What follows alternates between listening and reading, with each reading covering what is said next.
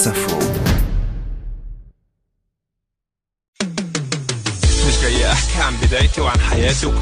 Mohamed Salah, capuche sur la tête, appuyé sur une voiture de sport façon rappeur. Au printemps dernier, cette publicité pour une célèbre compagnie pétrolière inonde les écrans égyptiens. Téléphonie, soda, vêtements, les grandes marques s'arrachent l'image du joueur.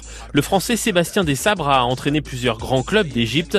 Il a vu les badauds s'arrêter en pleine rue devant les portraits de Salah. Il y a beaucoup de publicité et les gens euh, disent bonjour à la publicité quand c'est Mohamed là. Dans la rue, quand vous voyez, là, ils disent bonjour à Salah. On peut, on peut parler de Dieu, de Dieu vivant, entre guillemets.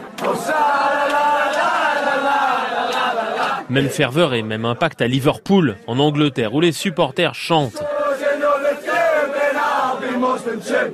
S'il marque quelques buts en plus, je deviens musulman, assis dans une mosquée, c'est là que je veux être. Car Mo Salah est pieux, il a prénommé sa fille Makkah, la Mecque en arabe. Et selon une étude de l'université de Stanford, son arrivée à Liverpool a fait baisser les actes anti-musulmans dans la ville. Cette réussite à l'étranger flatte l'opinion publique égyptienne, sensible également au parcours d'un garçon issu d'un milieu modeste.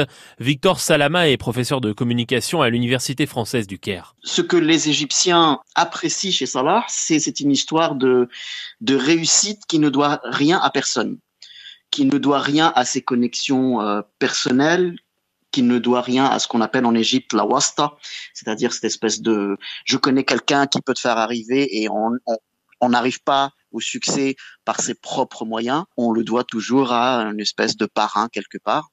Ça, c'est très égyptien. Lui, il est arrivé tout seul. Une image qui permet aujourd'hui à Mohamed Salah de prendre quelques libertés dans une communication jusqu'ici très polissée. En octobre dernier, il pose en costume mais sans chemise à la une du magazine GQ, édition Moyen-Orient, aux côtés du célèbre mannequin brésilien Alessandra Ambrosio, provoquant la colère des plus conservateurs des internautes égyptiens.